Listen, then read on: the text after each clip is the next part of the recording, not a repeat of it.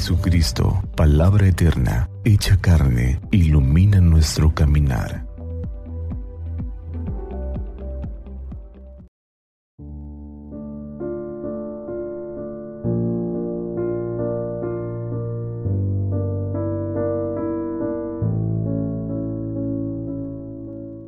Domingo 25 de septiembre.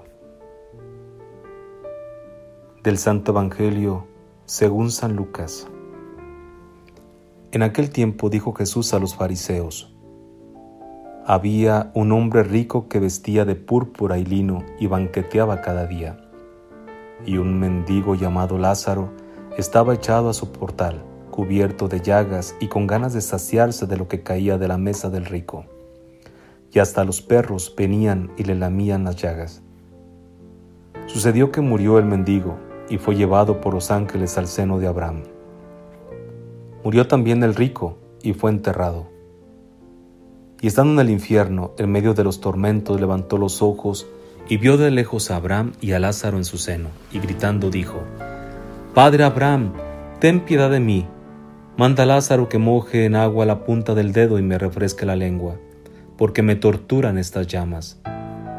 Pero Abraham le dijo, Hijo, Recuerda que recibiste tus bienes en tu vida y Lázaro a su vez males. Por eso ahora él es aquí consolado mientras que tú eres atormentado. Y además entre nosotros y ustedes se abre un abismo inmenso para que los que quieran cruzar desde aquí hacia ustedes no puedan hacerlo, ni tampoco pasar de ahí hasta nosotros. Él dijo, Te ruego entonces, Padre, que le mandes a casa de mi Padre, pues tengo cinco hermanos, que les dé testimonio de estas cosas, no sea que también ellos vengan a este lugar de tormento. Abraham le dice, tienen a Moisés y a los profetas, que los escuchen.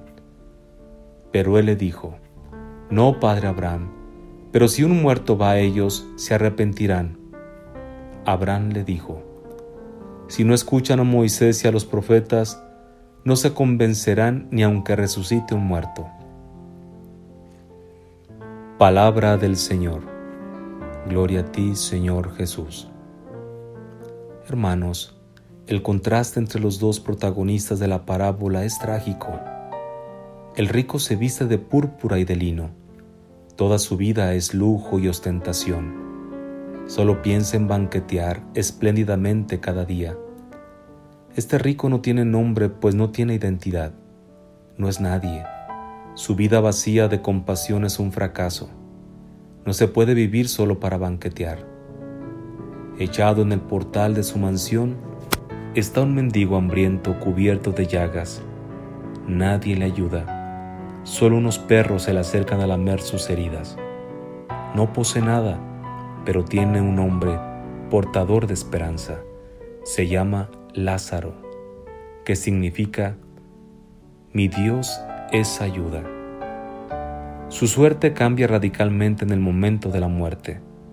El rico es enterrado, seguramente con toda solemnidad, pero es llevado al infierno, al reino de los muertos.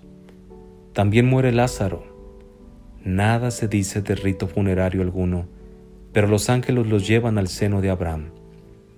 Con imágenes populares de su tiempo, Jesús recuerda que Dios tiene la última palabra sobre ricos y pobres. Al rico no se le juzga por explotador, no se dice que es un impío alejado de la alianza, simplemente ha disfrutado de su riqueza ignorando al pobre. Lo tenía allí mismo, pero no lo había visto.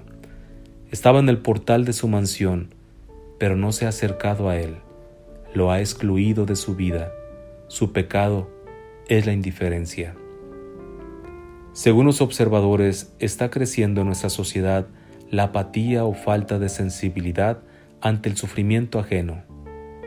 Evitamos de mil formas el contacto directo con las personas que sufren. Poco a poco nos vamos haciendo cada vez más incapaces para percibir su aflicción. La presencia de un niño mendigo en nuestro camino nos molesta. El encuentro con un amigo enfermo terminal nos turba.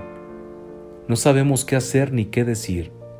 Es mejor tomar distancia, volver cuanto antes a nuestras ocupaciones, no dejarnos afectar.